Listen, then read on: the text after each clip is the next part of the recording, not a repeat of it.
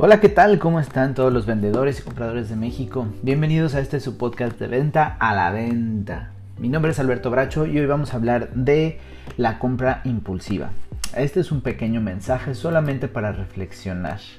Eh, ¿Qué es la compra impulsiva? Bueno, nosotros tenemos, según Kelly McConigal, la psicóloga canadiense, autora del libro eh, El instinto de la fuerza de voluntad, dice que tenemos dos mentes. Tenemos nuestra mente eh, límbica y nuestra mente de la corteza prefrontal. ¿Qué quiere decir esto?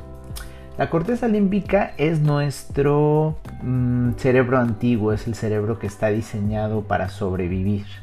Y ahí, está, ahí es donde está albergada nuestra, mm, digamos que capacidad para los sentimientos. Entonces desde ahí hacemos muchas de las decisiones inconscientes y la corteza prefrontal es aquella que nos ayuda a pensar un poco más como el ser humano eh, actual que tenemos, ¿no? no tanto basados en instintos, sino más bien ya haciendo raciocinios. Entonces siempre estamos como dándole el control a una u otra de las dos mentes. No es físicamente dos mentes, es simplemente, digamos que como si estuviéramos en un coche eh, que es automático y manual. Entonces de repente le damos el control automático y de repente le damos el control lo manual. Es exactamente lo mismo que pasa con nuestra mente.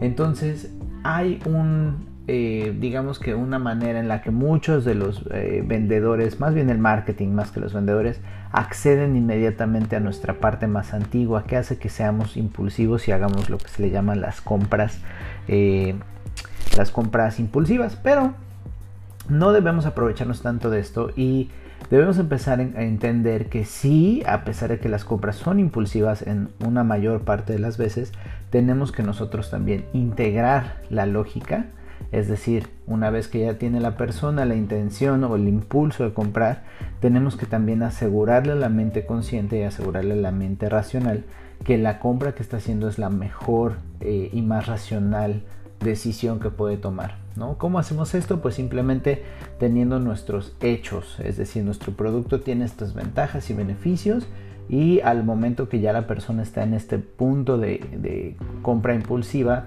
tenemos que nosotros fundamentar las razones por las cuales esta persona debe comprarlo con nuestros productos, es decir, con las razones de peso por las cuales nuestro producto es bueno. Eh, hay muchas formas de hacer esto, vamos a tocar estos temas un poco más adelante, pero mientras, coméntame, ¿qué es lo que piensas? ¿Piensas que las ventas tienen que ser necesariamente impulsivas o pueden ser a lo mejor un poco más racionales? ¿Cuál es tu opinión? Gracias por escucharnos.